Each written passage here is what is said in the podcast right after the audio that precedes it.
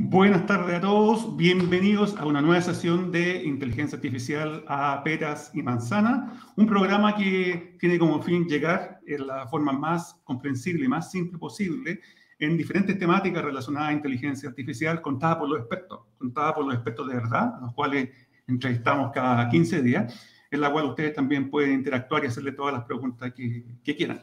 Hoy día tenemos un tema, un tema bien especial eh, que yo diría que lo fundamental en sistemas de inteligencia artificial eh, fundamentalmente tiene que ver con em, no solamente el aprendizaje que tanto se escucha, el famoso aprendizaje automático, el eh, machine learning, sino también cómo se resuelven problemas que están bajo eso. Si uno piensa en el aprendizaje, básicamente por abajo lo que hay es una máquina que está tratando de resolver un problema de búsqueda. ¿Búsqueda de qué? Búsqueda alternativa. Obviamente eh, la gracia es hacerla de la forma más eficiente posible, más inteligente posible, que ocupe los, los mínimos recursos posibles. Entonces, lo que vamos a ver hoy día básicamente es eh, en función de qué hay con respecto a esta búsqueda que subyace muchas tareas de aprendizaje automático, qué aplicaciones hay, en qué se está trabajando, y lo vamos a escuchar la voz de un experto. Eh, él es el doctor y profesor Carlos Hernández, profesor de la Universidad Nacional Andrés Bello, y recientemente se movió a la Universidad San Sebastián eh, Carlos tiene un doctorado en inteligencia artificial de la Universidad de Barcelona, en España, y lleva bastantes años trabajando en esto, en todo lo que se refiere a la, búsqueda en sistema de inteligencia artificial. Así que le vamos a dar la, bienvenida a Carlos. Hola, Carlos, ¿cómo estás? Buenas tardes, bienvenido. Hola, hola, John, gracias. Bueno, Oye, Carlos, eh, para, para, comenzar la conversación, eh, reitero a la, gente también, que, a los auditores que nos están escuchando, digamos que ahí pueden dejar su comentario en el chat eh, para nuestro entrevistado. Eh, básicamente me gustaría que explicara a la gente en simple, yo lo, yo lo dije de una forma muy genérica, digamos, en simple, eh, qué es lo que haces en general, cuál, de qué se trata esto la búsqueda, digamos, y qué implica y qué, y qué problema hay ahí, digamos, que hay que resolver aquí en el mundo, en realidad. Bueno, como, como, mencionaste, ¿no? Es, una técnica de resolución de problemas. Y ya que usaste el, el, el el tema de, aprendizaje automático, ¿no? que, como que digamos lo que está más de moda ahora en inteligencia artificial, eh, es un poco lo opuesto eh, a lo que se hace en aprendizaje automático. ¿no? Si, uno piensa en cómo las personas eh, deliberan, ¿no? o cómo es la cognición, voy a usar, digamos, un, una, unos ejemplos que, que dio un, no recuerdo exacto el nombre, un, un, eh, un, economista o una persona que ganó el premio de economía, que es psicólogo, ¿sí, ¿no? que, tiene, que habla, digamos, que hay dos sistemas en, en, el, en, el, aparato cognitivo. Uno es, el, eh, es el sistema que resuelve los problemas, digamos, cuando lo aprendes, que es un sistema automático, digamos, que es un sistema que, que puede, eh, que responde rápido, ¿no? Si yo te muestro una foto de tu mamá, tú inmediatamente la, la conoces, ¿no? Porque ya está, está interiorizado, ¿no? Y por otro lado, ahí está este otro sistema que él le llama, bueno, él se le llama sistema 1, el sistema 2, que, el, que es el sistema donde tienes que reflexionar, ¿no? Que es el sistema donde tú tienes, no sé, si te ponen una ecuación o te pasan un cubo de Rubik, eh, eso, mágico. Eso, no es automático, ¿no? Eso, ah, para eso tú tienes que pensar, tienes que deliberar, ¿ok? Tienes que resolver un problema. Entonces, y típicamente esos problemas son combinatorios, ¿no? O sea, donde hay muchas posibilidades para, para poder resolverlo, ¿no? Eh, entonces, el, el, área de inteligencia artificial eh, que trabajamos, no, le podríamos llamar en lugar de aprendizaje automático, razonamiento automático. ¿okay? ¿Cómo las máquinas pueden razonar, digamos, deliberar de manera automática cuando, cuando, no, hay, cuando no, no, no está aprendido lo que tienes que hacer, ¿no? cuando tienes que razonar desde cero? Exacto. Eso es, digamos, lo que, lo que en, a, grandes rasgos, lo que, lo que hacemos. ¿Y, cómo, ¿Y cómo, Carlos, ha cambiado últimamente todos los avances que se han hecho en, en, búsqueda, digamos, con el advenimiento las nuevas técnicas de aprendizaje automático? ¿Cómo lo ha afectado ahí? Mira, ahí ha afectado, eh, eh, bueno, en realidad lo que, lo que, lo que, como eh, eh, las conferencias de inteligencia artificial actualmente están llenas de artículos de, aprendizaje automático, ¿no? Eh, ah, no, ha afectado en el volumen, por un lado, en el volumen de, de, la, de, la, gente, porque claro, como esto está de moda y tiene... un bombardeo, digamos. Entonces el volumen de, publicaciones con respecto al, al, aprendizaje automático es menor, pero también hay una también hay una, una, fuerte tendencia a combinar ambas, ambas cosas, ¿no? digamos, como una, en cómo puedo utilizar aprendizaje automático para buscar mejor, por ejemplo, ¿no? Para, en este espacio de soluciones que existe, cómo puedo eh, usar el aprendizaje automático. Y en aprendizaje automático, ahí no estoy tan seguro, ¿no? Porque eso, eso no, ahí no... Pero me parece que también están utilizando técnicas de búsqueda, ¿no? Como tú mencionaste que en el fondo también hay problemas combinatorios en, en, en el, eh, o, problemas donde hay que buscar quizá una configuración de pesos, ¿no? Eh, creo que es un problema de búsqueda. y por ese lado no estoy tan seguro, ¿no? Pero sí por, por el lado de la búsqueda o del aprendizaje automático, perdón, de la planificación, eh, se está tratando de hacer eso, ¿no? De hecho, bueno, el, uno, de los, uno de los, de los de los programas por el que la búsqueda también es, perdón, el aprendizaje automático está de moda, es esto, el, el AlphaGo, ¿no? Que, en donde hay una, en, un, en, una, en un espacio de soluciones gigante, pero a la vez también se está aprendiendo por dónde ir en este espacio de soluciones. claro. Entonces, es una combinación. Y, ahora, como te digo, está, eh, hay cada vez más artículos de, de, mi área donde, donde se combina y, y, también hay gente ya que lo está tomando eso como, como algo que, que hay que hacer, digamos, como el siguiente paso. Ah, Ahora, Carlos, yo creo que, en, general pensando en, las aplicaciones que hay, obviamente que son transversales hoy en día, digamos, yo creo que el, se me ocurre que el tema de búsqueda es especialmente atractivo cuando, por ejemplo, no tiene información suficiente en, las aplicaciones para alimentar un sistema con aprendizaje automático, ¿cierto? Yo creo que ahí está el, mayor valor agregado, ¿cierto? Sí, puede ser. y, cuando, y cuando no puedes aprender también. Eh, claro. Porque hay, hay cosas, hay, no sé, eh, eh, problemas de, de camino mínimo, ¿no? Donde tienes pues, en una ciudad, ¿no? Imagina una ciudad, el problema de, camino mínimo. Encontrar la ruta más corta entre dos puntos de una ciudad, eso, eso es difícil que una máquina lo aprenda porque la cantidad de orígenes destino que existen eh, podríamos ser infinita, ¿no? Entonces, ahí para encontrar el camino mínimo, tienes que eh, ejecutar el procedimiento desde cero, porque no se puede aprender. Claro, claro, necesitas mucha, mucha información histórica. ahora, claro, tú puedes aproximarte, no, pero estoy hablando de camino mínimo, te puedes aproximar. puedes aprender más, más o menos por dónde ir, pero, y existen trabajos que, que, han hecho eso, digamos, pero son aproximaciones, no, hay, no es el, digamos, las las las rutas de menor costo la, o las óptimas. O sea, entonces tú dirías, Carlos, por ejemplo, pensando en aplicaciones donde tienes que, eh, al mundo del, eh, del, retail o el delivery en particular, donde obviamente hay, un repartidor, ¿cierto?, que tiene que distribuir eh, pedidos, digamos, compras en diferentes puntos de la ciudad. El típico problema es que hay que minimizar, digamos, el, la ruta de un punto de inicio a un punto de destino. Ahí, dado la información que se tiene, ahí tú dirías que el, el mayor nicho, digamos, donde eh, definitivamente parece luce más razonable aplicar una estrategia de búsqueda más que lisa y llanamente irse a una estrategia de aprendizaje, ¿cierto? Yo creo que sí. Y, y también, bueno, ya que, ya que tomaste el tema esto de, de, la, de la, logística, ¿no? y, y, también, o, bueno, en, robot, en algunos problemas en robótica, ¿no? Por ejemplo... Eh, en, robótica. En algunos problemas en robótica, donde, que ahora está, eh, el problema top, bueno, ahora yo estoy aquí en la Universidad del Sur de California, y aquí ellos trabajan, digamos, son los top en el tema este del, del problema de, de ruteo multiagente. ¿okay? Donde, ¿Qué significa eso? la búsqueda, MAF, Multi-Agent Pathfinding, la búsqueda de caminos para muchos agentes. Bueno, y este problema se hizo popular en la comunidad de, de búsqueda cuando, eh, bueno, cuando, se, cuando vimos, digamos, que Amazon estaba ocupando eh, en, su, en, su, en sus tiendas, ¿no? Está ocupando robots. Ah, claro. Okay, Está ocupando robots que básicamente lo que hace, donde hay cientos de robots en una bodega, ¿ok? Claro. Y esos robots lo que hacen es, ¿no es cierto?, eh, tomar un, un, un, estante y llevarlo a un lugar donde eh, hay alguien que está ahí, toma los productos, ¿no? Exacto. Entonces, en ese, en ese entorno, claro, tú tienes cientos de robots eh, moviéndose en, en, por pasillos muy delgados. O sea, donde solamente cae uno con, un, con, su carga o sin su carga en realidad, ¿no? Para un lado o para otro. Ah, claro, tiene una restricción importante. Tienes, que evitar las colisiones entre ellos. Exacto. ¿Ok?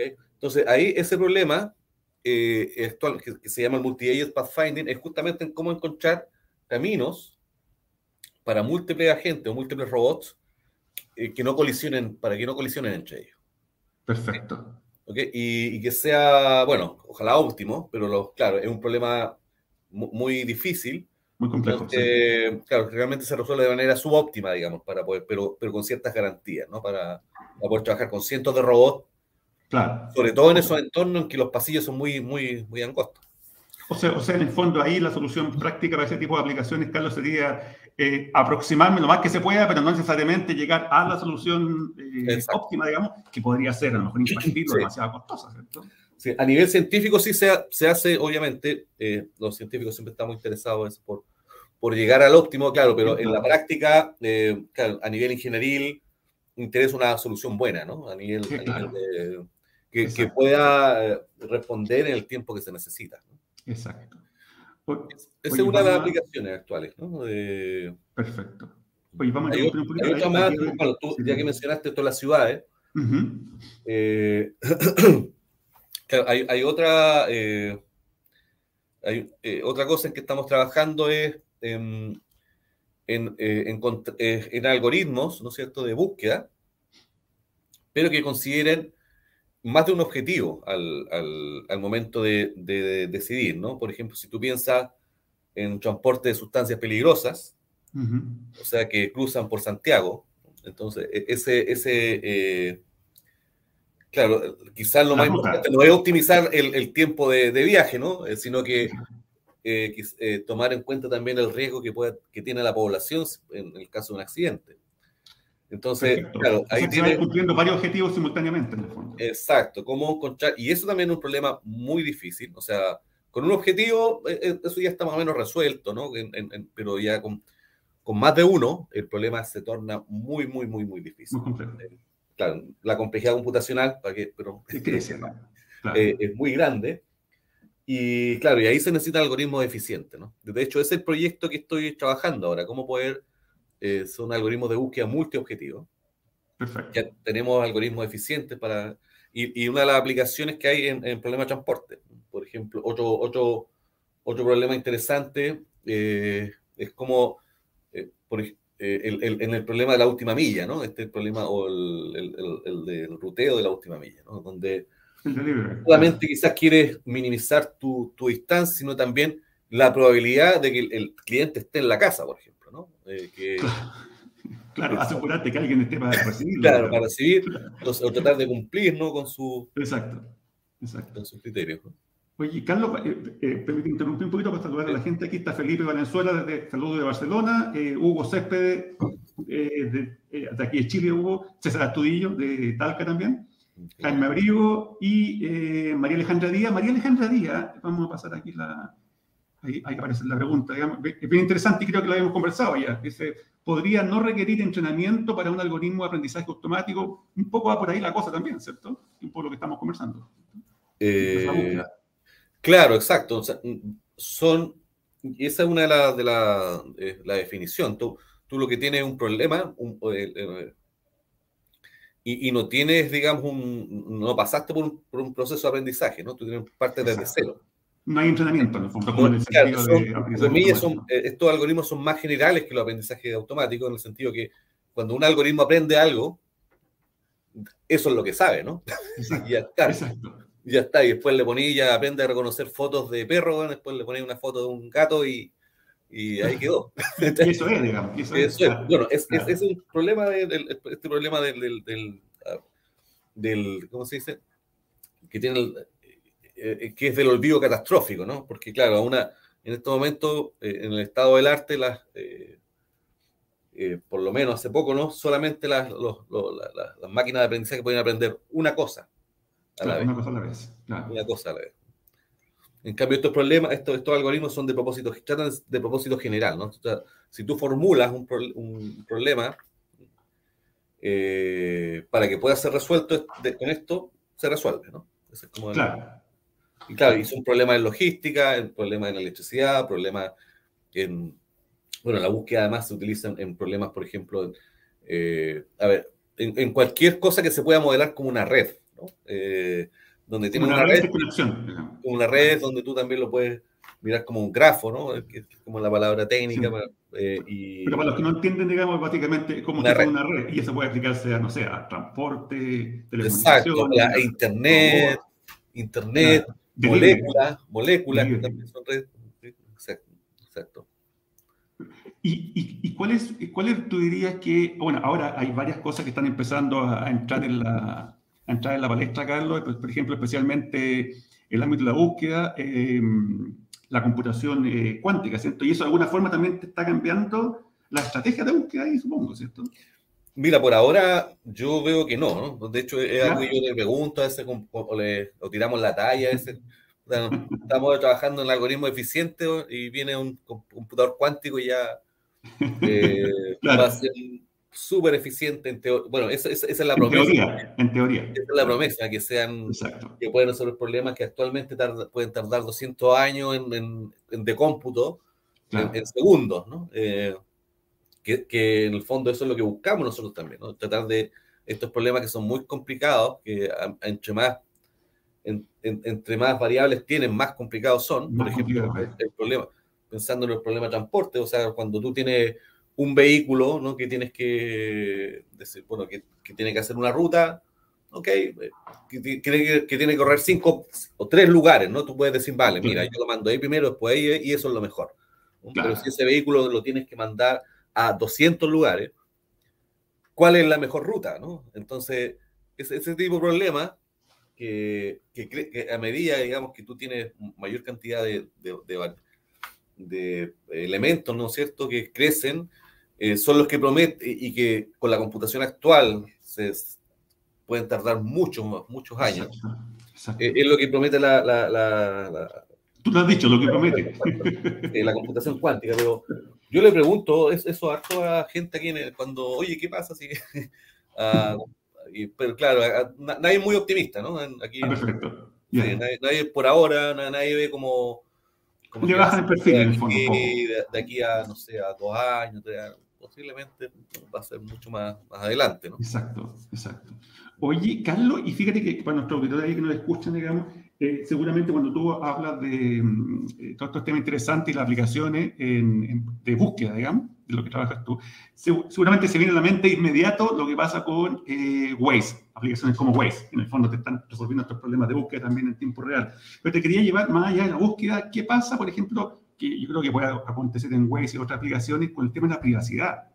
Porque en particular, claro, tú dices, en el fondo, un usuario común y corriente en el auto dice, bueno, me está resolviendo un problema de de, ruta, digamos, de ruta óptima, ¿cierto? Pero por otro lado, me está absorbiendo un montón de información sin mi, sin mi consentimiento directo. ¿Qué pasa ahí, digamos, con toda la estrategia de búsqueda con el, con el tema de la privacidad?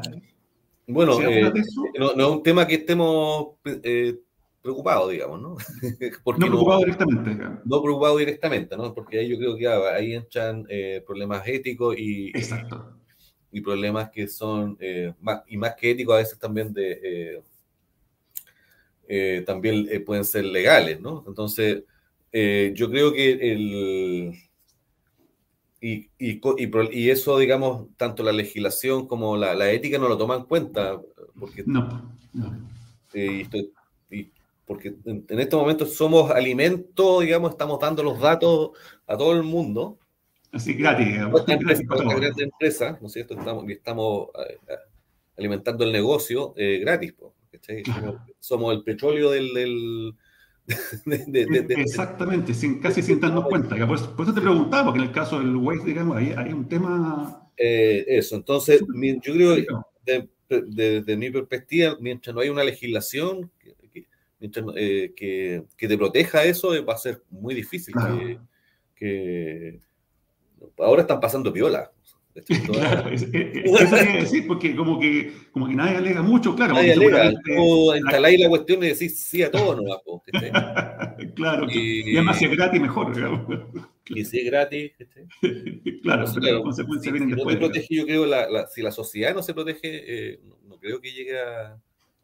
Eh, digamos, a, decidir, ¿no? Em, yo creo que, claro, en un comienzo quizás las redes o Internet no, estaban pensadas en, este modelo de negocio que tienen los, si no era otra cosa, ¿no? Los, hippies, los hippies de Berkeley eh, pensaron otra cuestión, ¿no? no que, y de repente se les vino esto encima, Claro. claro exacto. Hay un, hay un tema ahí que, que, está, como tú decías, también en el caso particular de Waze, que se puede convertir en, en, una mm, cortina de humo, porque como la gente ve que es gratis, que que me, saca de apuro, sí, está bien, pero por otro lado está el tema de la la privacidad, digamos, que está, como dices tú, está pasando viola ahí, pero sí, hay diferencias a otras aplicaciones donde la gente sí está saltando y está alegando, mm.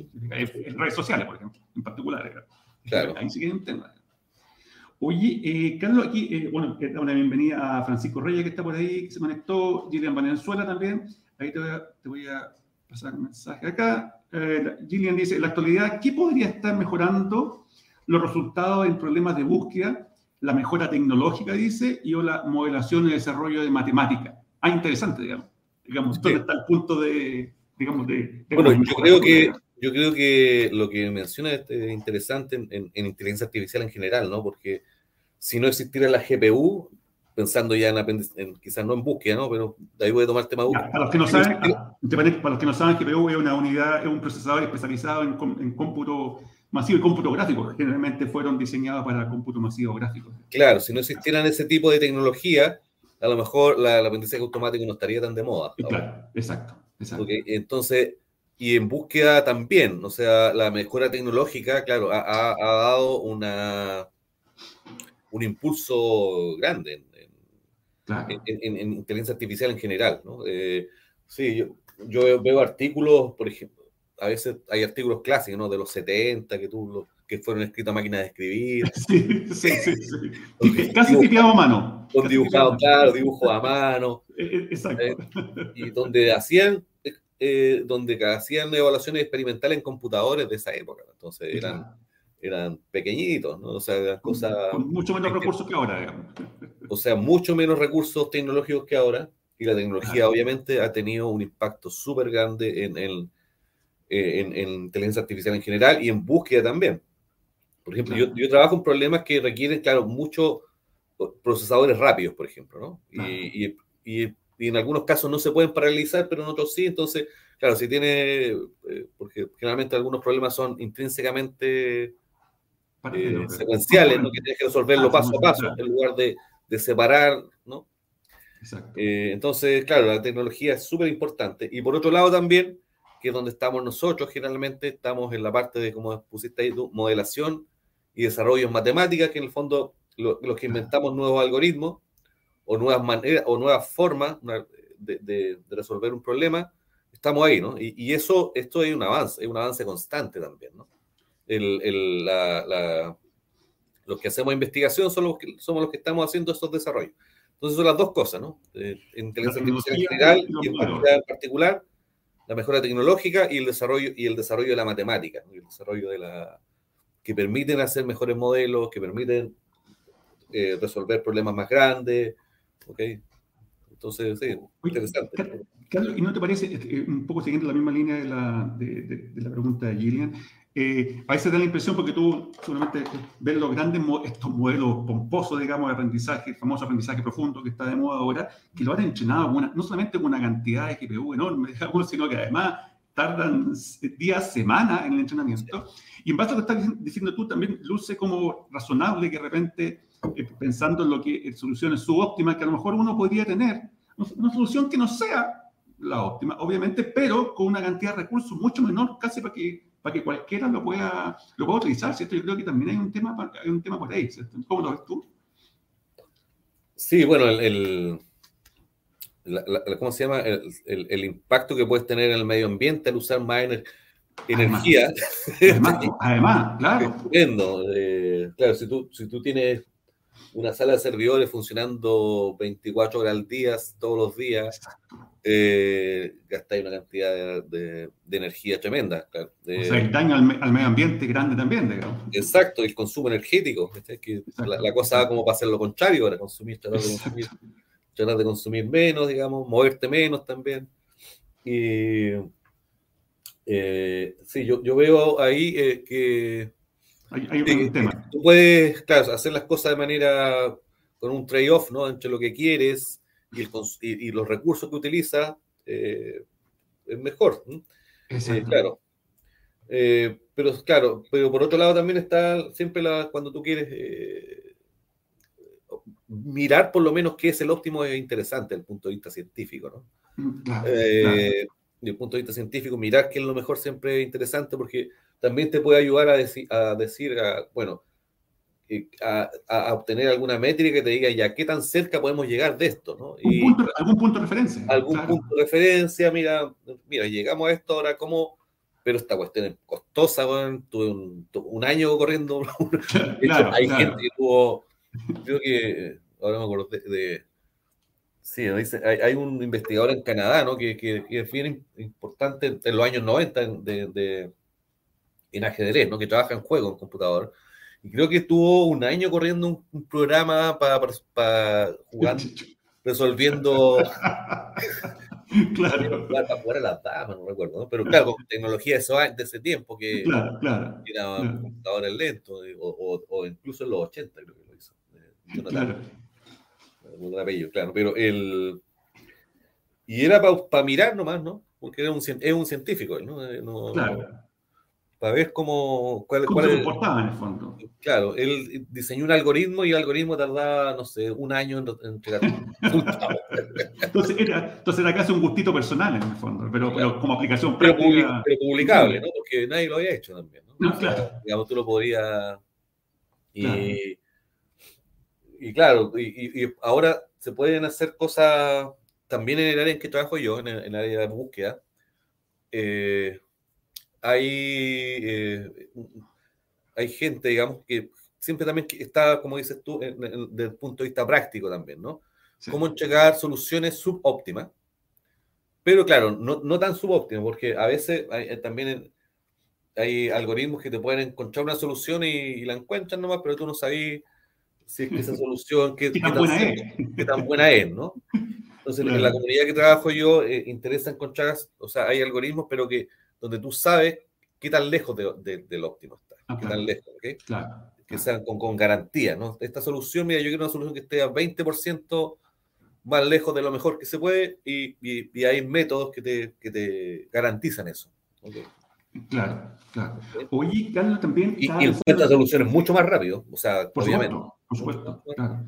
Estaba pensando también en lo que tú mencionabas, en el trade-off con la, eh, eh, entre estrategias de búsqueda, digamos, y eh, lo que uno ve ahora con mucha estrategia de aprendizaje automático, especialmente en la, en la, moda de aprendizaje profundo, que también hay, hay un tema súper importante con respecto al performance, porque por un lado, tú dices, claro, eh, la estrategia de búsqueda te, puede acercar a un subóptimo, que, no es, que no, es, no es ideal, pero por otro lado, la ganada, en muchas aplicaciones, la ganada que tú logras con las técnicas actuales tampoco es mucha. Estamos hablando de repente, tú ves publicados los resultados y es como, en un porcentaje ínfimo, ganaste un 1%, cosas así, y en realidad, entonces tú piensas, ¿cierto? ¿Se justifica todo esto? Porque es una aplicación más, más rudimentaria, más doméstica, en que tengáis que involucrar todos esos recursos para algo que subiste menos de una décima, digamos. ¿Cierto? Ahí, hay un tema, parece, la búsqueda puede entrar fuerte. Sí, eh, eh, hay, un tema ahí de, cómo, claro, cómo, cómo, poder hacer esta, esta, quizás este aprendizaje con, bueno, yo no soy experto en aprendizaje automático, pero me imagino que también se podrán hacer cosas de, ese estilo, ¿no? Eh, si se pueden combinar con, dar alguna garantía, ¿no? de decir, mira, queremos, no, algo no tan, algo que, a ver, quizá hay un tema que siempre nosotros cuando tú, ¿no es cierto?, yo, la gente que trabaja con computación, ¿no? tenemos un usuario o, alguien que va a usar esta cuestión. ¿no? claro, exacto. Un usuario final, alguien que va a usar estas técnicas en alguna aplicación. Y, realmente nosotros no, no conocemos, ese, es, ideal, ¿no? Yo creo que el usuario que está en tu cabeza es distinto al que está en la mía. Sí, sí, sí, son dos mundos paralelos. Eh. Sí, pues. Entonces, claro, cuando uno, cuando, cuando en esas veces pienso, ¿no? Cuando tú obtienes estos métodos subóptimos, donde tú puedes dar una garantía, eh, o donde puede dar soluciones parciales nomás, ¿no? Es decir, mira, ya, por ejemplo, en la cuestión que estamos trabajando ahora, esto de, la, de la, búsqueda multiobjetivo, eh, tú no encuentras una solución, tú puedes encontrar miles de soluciones. Miles de soluciones factibles. Miles de soluciones porque cuando tienes más de un, de una, de un criterio, ¿qué es mejor? Claro. Cuando tienes más de un criterio, ¿qué es mejor? Entonces, ahí hay una, hay, hay una, un, conjunto de soluciones eh, que son las mejores, ¿no? Que, no se, lo que, hay, que, no se dominan entre ellas, ¿no? Que se llama. Claro, claro. Entonces, claro, eh, a un transportista tú le vas a pasar, ya, mira, esta la, Evalúen estas rutas posibles hoy día, de cuál es la mejor. Claro, no puede. No puede claro. por ejemplo, si te consideráis tiempo de viaje y emisión de CO2, bueno, y le pasáis claro, claro, 70.000, mira, le puedes decir, mira, esta es la que emite menos CO2 y esta es la más rápida. Y entre medio tenéis, no sé, como claro, un montón de soluciones, ¿cachai? Entonces no te puedes dar el lujo de probarla. Claro, y eso yo creo que también es un tema que uno debería, que, que no se ha abordado, yo creo, ¿no? Como quizás la comunicación con el usuario. Eh, Exacto. Y hay un tema también de, cuál es, si, uno lo lleva al ámbito, al ámbito negocio, también depende cuál sea el, indicador, digamos, que estáis usando de rendimiento, porque, por ejemplo, claro, si uno pone una estrategia de búsqueda a pelear, en el fondo, entre comillas, con una estrategia de aprendizaje y la ve en una aplicación tipo Amazon, donde uno va navegando, va cliqueando, obviamente que cosa en tiempo real. Entonces no te sirve un algoritmo búsqueda que se vaya a demorar, ni tampoco aprendizaje que se vaya a demorar mucho. Obviamente tienen que ser condiciones que te permitan tiempo real. Pero por otro lado, si vaya, no sé, si estamos en la industria, no sé, bancaria, que tienen que tomar, tomar una decisión sobre eh, lo que le ha pasado a un montón de usuarios, o en un retail, sobre lo que le ha pasado a un montón de clientes, en realidad que te demorí segundo más, minutos más, hora más, menos, es como, es, irrelevante, Entonces yo creo que también un poco depende de eso, ¿cierto? Yo creo, ¿no? Sí, claro, de, del, de la premura de lo que tenéis para. Exacto. y cómo te ponen indicadores, claro. Sí, del indicador. El... Claro, sí, sí, sí, el tiempo, porque lo que tú estás mencionando generalmente son indicadores de efectividad más que de eficiencia. Entonces, claro, cuando tú le pones indicador de eficiencia va a depender de la aplicación. Sí, exacto. Y claro, típicamente lo que hacemos nosotros, ¿en qué nos fijamos? Bueno, en general en computación, ¿no? Te fijáis en en, cuánta CPU usáis y en cuánta memoria usáis, ¿no? Esa es como la, esas dos cosas. Pero en todo caso, visto el punto de vista final, sí, claro. Exacto, ni siquiera, ni siquiera se da cuenta, no le interesa en realidad. Dice, bueno, esto me hace la pega bien, me hace el trabajo bien o no, digamos. Y, y por abajo quizás estáis gastando no sé cuántos recursos computacionales y qué pasan, y qué claro, pasa digamos. Oye, aquí vamos a... Mm, Vamos a dar la bienvenida aquí. Se ha conectado Enibert Muñoz, eh, pero no dice de dónde. Enibert, si ahí nos puede indicar de dónde estás conectado. Eh, José Texier de Argentina, Sergio Covarrubia de Chile. Y Sergio tiene una pregunta interesante, fíjate. Dice, la voy a poner acá, la voy a poner ahí en pantalla principal. Dice, ¿cuáles son algunas diferencias que hay entre la búsqueda de la, de la jugada en el ajedrez? Interesante, un, problema de leía clásico. ¿eh? Y la búsqueda y la logística de un camión de reparto. ¿O se trata igual? Interesante. Mira, eh, sí. Sí, eso es algo que es como de, es como de libro esto de esta Exacto. claro, eh, hay, hay, hay, un tópico particular, ¿no? Que en, en pensándonos que son algoritmos de búsqueda entre dos jugadores con información completa. Se llama, y ahí, digamos, ahí, ahí calza el ajedrez, ¿no? Cuando Básicamente tú tienes eh, dos jugadores, dos jugadores y ambos conocen, pero con información, no, es jugar póker, ¿no? no porque en póker tú no, no cacháis lo que el otro tiene. Pero aquí en el ajedrez se clasifica como ese tipo de juego, ¿no? Como la dama o el gato. No, el gato no, es el pa' uno. No, pero... ese, es pa' uno, o el solitario, pa' uno. Solitario, solitario.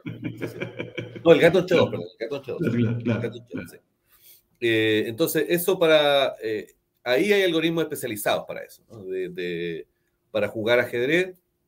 De hecho, eh, viene esto los orígenes de esto vienen de, de alguien quizás que todos eh, han escuchado de von Neumann, ¿no?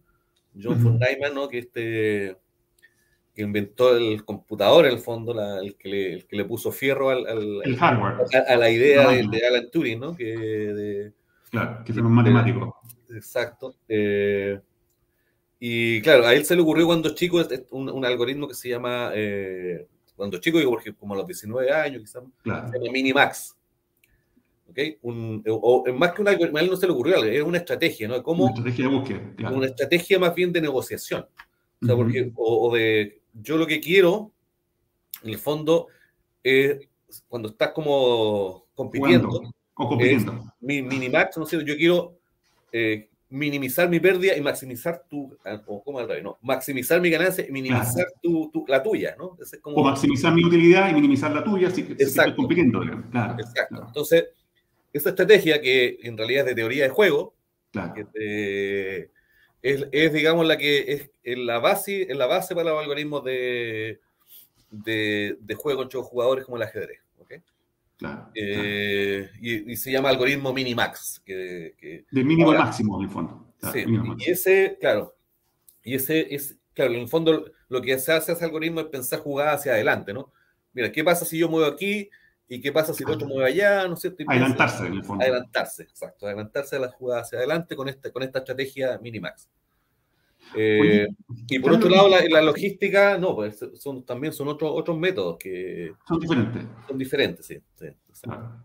Oye, Carlos, ¿qué pasa ahí? Ya que estás hablando del juego y la, y la estrategia de, de, de, búsqueda en general, dos, con dos jugadores especialmente. ¿Qué pasa con lo que hizo hace algunos años atrás DeepMind con su Alpha Zero? Porque ahí obviamente fue una mezcla, ¿cierto? Hay, hay un, obviamente porque el problema original es un problema de búsqueda de, digamos, alternativa de juego. Pero ellos lo hicieron mucho más eficiente. Digamos, ¿Qué pasó ahí realmente? A ver, lo que, lo que se hacía en, en, por ejemplo, con el Deep Blue, que, el, que, que, que le ganó a, a Gasparov en, a Gasparov en el años atrás, claro. En el, el año 97, ¿cachai? Claro. Era eh, eh, esta estrategia Minimax de llevarla eh, a la, lo más adelante que se puede, porque aquí, porque el árbol de la cantidad de posibilidades que tú explotas es, es, es combinatorio, es tremendo, ¿cachai? Muchas, muchas combinaciones, claro. Muchas combinaciones y lo que se hace en ello es tratar de buscar entre comillas, heurísticas o, o, o, maneras, digamos, de, de, de, poder disminuir esa cantidad de combinaciones, ¿no? Claro. Para... Y lo que... Y claro, y, y, y, en Go, o en cualquier juego entre dos jugadores, tú tienes la... Es, esa es la, la... Tienes lo mismo, ¿no? Pero... Claro. El, lo que... Esta heurística, que, que eran como pensadas por humanos, que decían, ok, ¿cómo podemos disminuir el espacio de, de, de, posibles jugadas para ir hacia la mejor, que antes la, la, para, la, eran diseñadas por personas, esta vez no fueron diseñadas por personas, sino que fue un algoritmo de aprendizaje de máquina que, eh, que, que aprendió hacia dónde están, cómo, eh, cuáles cuál eran en esta cantidad de posibilidades futuras, cuáles son las mejores. ¿Sí? De, de claro. jugadas, ¿no? y, y así para poder tomar la mejor decisión ahora, digamos. Claro, la diferencia ahí, en el caso de, ¿cómo se llama? De Alpha Zero, de DeepMind, es que en el fondo las va aprendiendo. Claro. O sea, o sea, quiere decir que va, corrigi va corrigiendo la misma máquina los errores. Hay, hay claro. diferencia de una estrategia de búsqueda normal, ¿cierto? Claro, que, que son diseñadas por personas, digamos. Claro. claro, claro, exactamente. Exacto. Oye, Carlos, lo otro que, eh, fíjate que eh, interesante que pasa también en otras áreas de la IA y, y obviamente la búsqueda no es la excepción.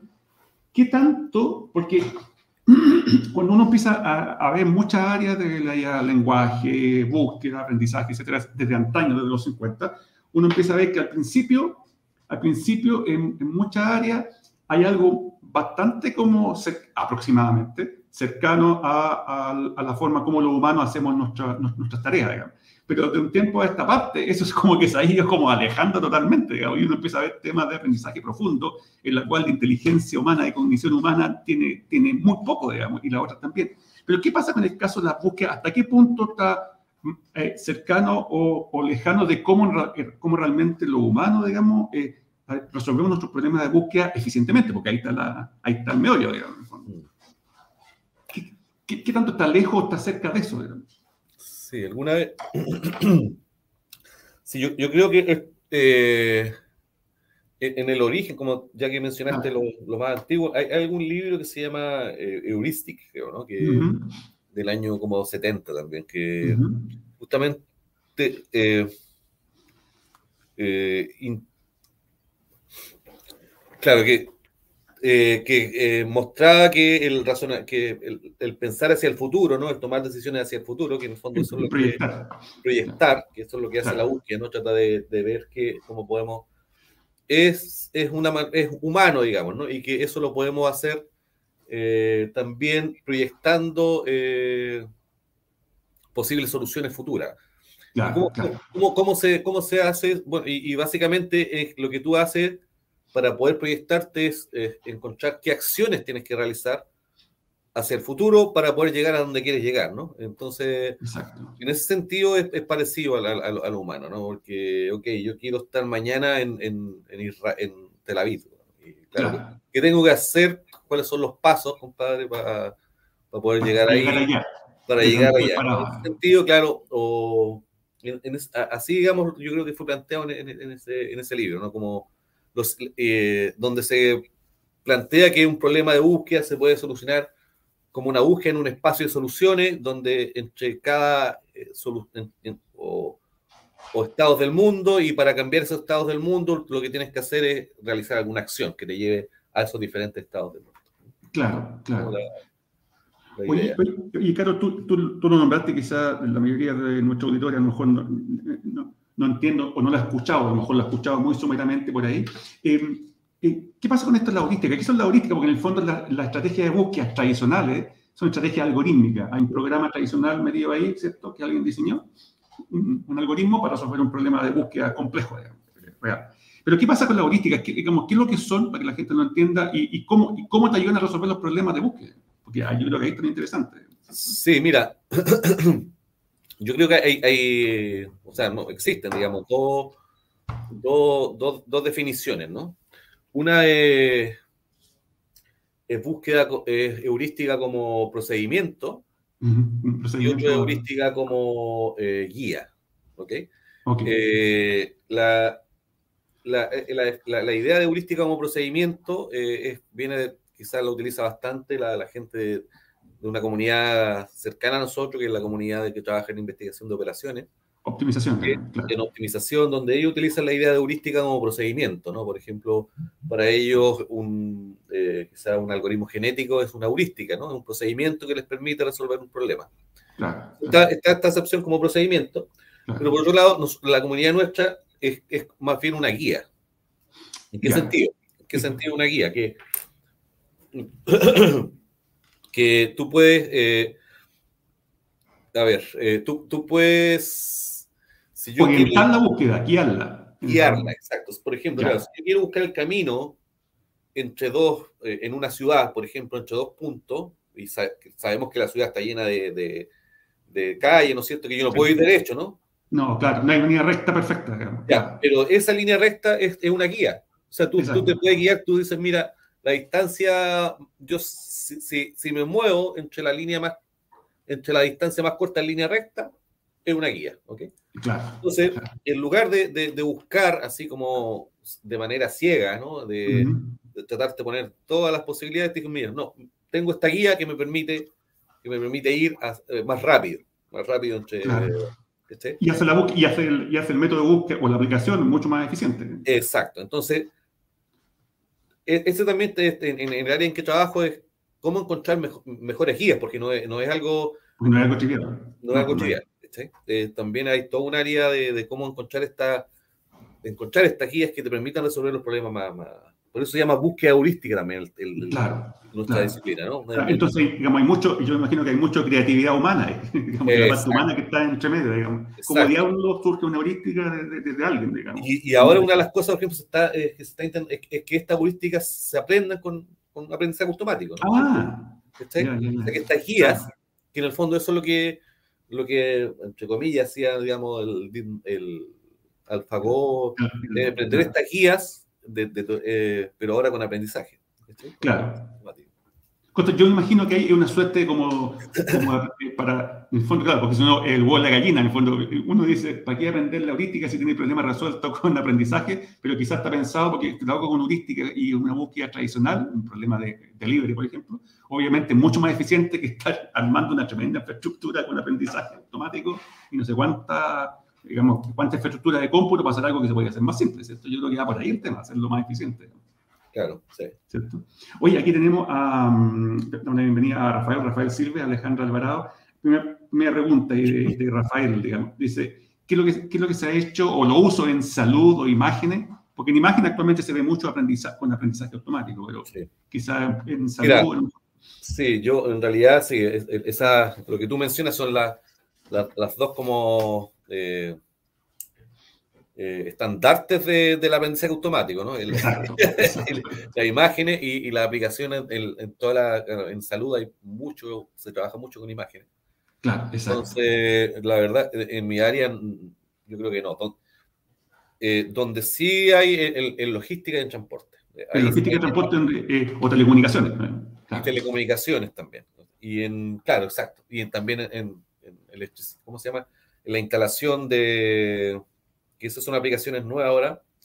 Por ejemplo, cuando tienes que tirar una, una, una, una red de alta tensión, ¿no? Ah, ya, en, el sistema eléctrico. En el sistema eléctrico, por, cuando tienes que pasar por, no sé, por... Hay siempre pelea entre las comunidades, o, o, o, cuando atiendes esto tienes que pasar por una por un parque nacional, ah, pues hay carretera, por un lugar poblado, por un... Exacto. Exacto. Entonces, ahí, ahí ese tendido también se, es, es una aplicación reciente de la búsqueda, como poder considerar todos estos objetivos, que, que en el fondo a veces son contradictorios entre ellos. Exacto. Eh, y claro, ahí hay un problema. Que está, sí, y cómo poder tirar esta, buscar este camino, ¿no? Porque es una búsqueda de sí. camino. ¿no? De, claro, porque te pueden decir, llegue rápido, pero, pero gastando menos, menos benzina, menos combustible. Claro. Oye, aquí tenemos pregunta, eh, la, la, bienvenida a Alejandra Alvarado. Alejandra, eh, lo voy a poner acá. Se podría decir que el azar, fíjate interesante, que el azar eh, podría llevar a, a, la heurística o no. Eh, es, yo creo que si, si, uno es mejor que el azar, está bien, ¿no? Claro. o sea, claro. el que el, eh, hay, hay, claro, uno puede pensar que uno que tú te puedes ir de manera aleatoria, ¿no es cierto? Tratando de buscar una solución, ¿no? Eh, y eso existe, se llama, sí. digamos, se usan como... Están, digamos, no es descabellado, están. están, están, están. Y claro, y tú podrías, si quieres aprender una heurística, podrías utilizar esto, ¿no? El, el, una, un camino aleatorio, ¿no? Que, donde que te vaya dando aprendizaje, ¿no? que, claro. que, te, que, te, permita recorrer tu espacio de búsqueda, ¿no? que te permita recorrer claro Exacto. Y, y, y, claro, y ahí ir aprendiendo heurísticas. ¿sí? Eso... Claro, pero digamos, el problema de eso, como tú bien dices, que claro, podía llegar mucho más rápido que haciendo todo el recorrido con tu método, pero por otro lado no es algo sistemático. Entonces, claro. que te puede achuntar en un momento, pero en otro momento no. Entonces ahí, ahí, hay, sí. ahí hay, un tema. Sí, eh, eso es el, el, los caminos. De hecho, eh, a, a, veces tú tienes igual de, eh, tienes, en, cuando haces búsqueda, tienes dos caminos que son que lucen iguales, digamos, ¿no? Claro, claro. Entonces ahí tiráis la moneda ¿no? claro, es, es, es, mejor, es lo mejor es tirar la moneda en ese. En claro, claro. Seguramente no me extrañaría que alguna, alguna estrategia como esa es la que aplicara los diseñadores de Waze cuando se encuentran con un tema que tenéis que, digamos, eh, eh, irte posiblemente por dos rutas que lucen, lucen las mismas, pero sí. en realidad a veces hay que tirar el, hay que tirar el dado, digamos. Claro. Oye, aquí tenemos también eh, a, bueno, la, la, bienvenida a Fernando, Fernando Fernández, y a María Alejandra Díaz. Dice, te voy a pasar acá la pregunta, mejor. Eh, Carlos, en tu opinión, ¿qué falta para que estos algoritmos de búsqueda se usen en términos de seguridad, como detección de autos robados, delincuentes, etcétera, etcétera? Qué interesante. El tema que está de moda. ¿verdad? Sí, mira, eh, una aplicación que, yo, que estamos pensando es, es, justamente esto de, de, cuando pensamos en estos métodos multiobjetivos, es considerar, por ejemplo, eh, identificar las calles donde a cierta hora hay, hay más delito, por ejemplo, ¿no? Y ah. más, más, más, que detectar, eh, prevenir. ¿sí? ¿Cómo encontrar tus rutas más seguras, por ejemplo, a, a, a cierta hora? O sea, que donde también tengas este, esta, esta trade-off, ¿no? Porque tú quieres llegar rápido, pero claro, si te van a, robar el auto o, o, te van a robar la carga del camión. Uh, Entonces, claro. ahora, esto de detección de auto robado o delincuente, eh, ¿en qué se podría? Mira, hay una.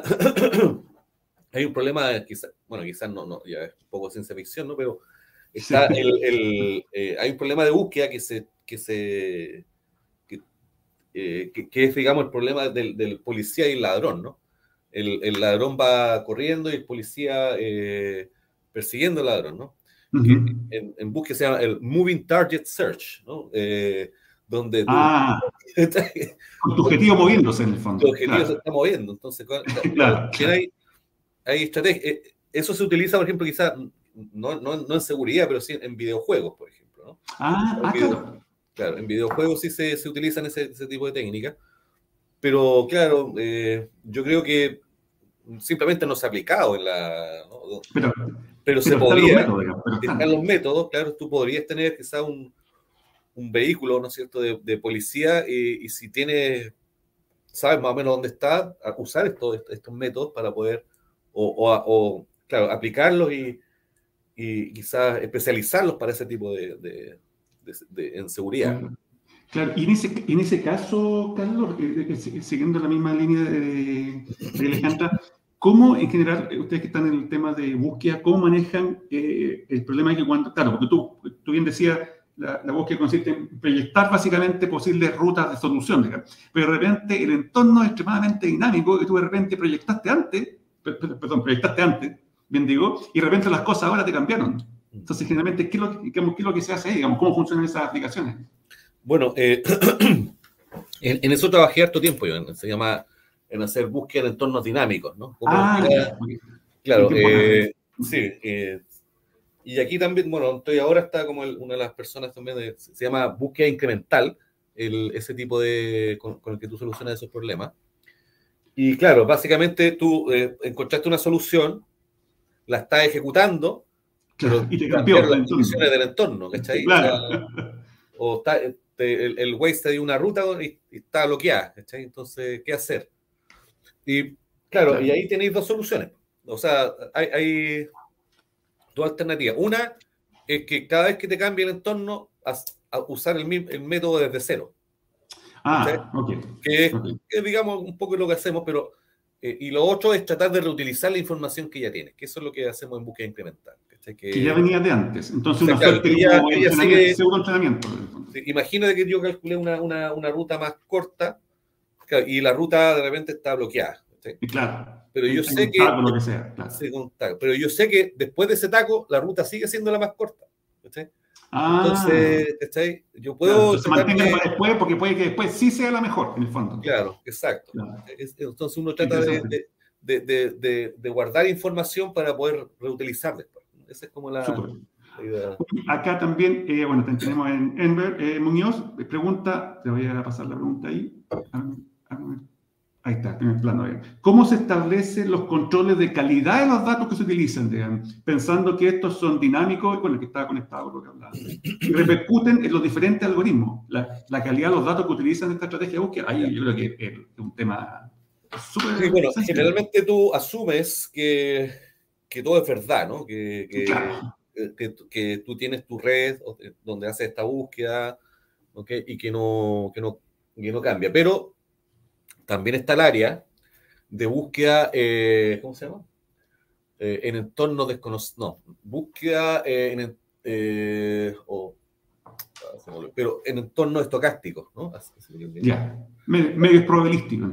Probabilístico, claro, donde tú no cacháis realmente que, que, si es que las cuestiones son como van a, o sea, donde no estoy seguro de los efectos de mis acciones y no estoy seguro -huh. como el mundo.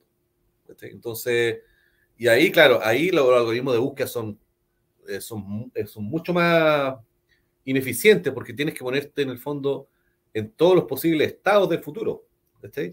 Claro, claro. Sí. claro. Entonces ahí tenés demasiada alternativa. Demasiada alternativa de, cuando tú la realidad de los datos que tú tienes, tenés demasiada alternativa. Entonces, sí, sí. Eh, Qué interesante. Hay, hay, yo creo que es, es, un, es un área, es una, es una subárea relativamente nueva en búsqueda, ¿no? Eh, yo, no, yo, yo, la conozco desde que comencé a trabajar en esto, ah, pero, eh, pero no es tan popular, ¿no? Posiblemente porque es muy peludo. es tan complicado que mejor alejarse. no, pero hay gente que lo hace, ¿no? Y hay, hay el método, algoritmos que uno conoce, pero claro, los problemas que resuelven son generalmente son pequeñitos, ¿cachai? Como, como muy acotados, como muy de juguete en el fondo. Sí, exacto. Claro. Pero hay, hay, hay, una comunidad que, que, que trabaja en eso. Súper, interesante, interesante. Eh, oye, ya, está, ya, estamos ya llegando a la hora, ya está, estamos a punto de terminar, así que muy, muy agradecido de todos los comentarios y, las preguntas, que eh, muy buenas, digamos, como siempre. Eh, en este fascinante tema de, la, de la, búsqueda, que también eh, un poco lo que yo decía en la introducción, que la búsqueda era la, era la base de donde se originó el, el fondo de aprendizaje automático. Incluso muchas veces la gente se refiere a las bases de aprendizaje automático como una mezcla entre estrategia de búsqueda y estrategia de optimización, en el fondo. Claro, porque cuando tú estás buscando, no sé, resolviendo problemas de aprendizaje, pensando que estás eh, minimizando el famoso gradiente, digamos, estás, bajando una, una curva, en el fondo un problema de búsqueda, pero que se está ajustando en el fondo a medida que pasa el tiempo. Entonces, al final, todo repercute que es un problema, querámoslo o no, es un problema de búsqueda más simple más, o más complejo, así que es súper interesante. Hoy les vamos a dar la. Bueno, ya, ya, nos, ya nos estamos despidiendo, ya son casi aún, así que fue súper interesante. Le damos las gracias a Carlos, muchas gracias, Carlos. Esperamos después, a lo mejor, tenerte en otra ocasión para hablar de este tema interesante. Gracias a los auditores también. Eh, eh, tuvimos bastantes preguntas interesantes. Eh, gracias a Roberto González que se conectó, o, o, por lo menos puso un mensaje recién, no sé si estaba conectado ahí antes, no, no puedo saber. Así que gracias a todos y los invito en 15 eh, días más a otro, a otro entrevistado interesante, hablando de este y otros temas interesantes también, em, junto a, o que se relacionan con inteligencia artificial. Así que bienvenidos todos, nos vemos 15 días más y, gracias por todo, Carlos, gracias por, la, por aceptar Muchas gracias por, invitación. Por, invitarme a hablar de este, este tema. Gracias a ti. y nos vemos entonces en 15 días más con el, con el resto. Saludos a todos y que tengan súper buenas semanas. Dale, chao.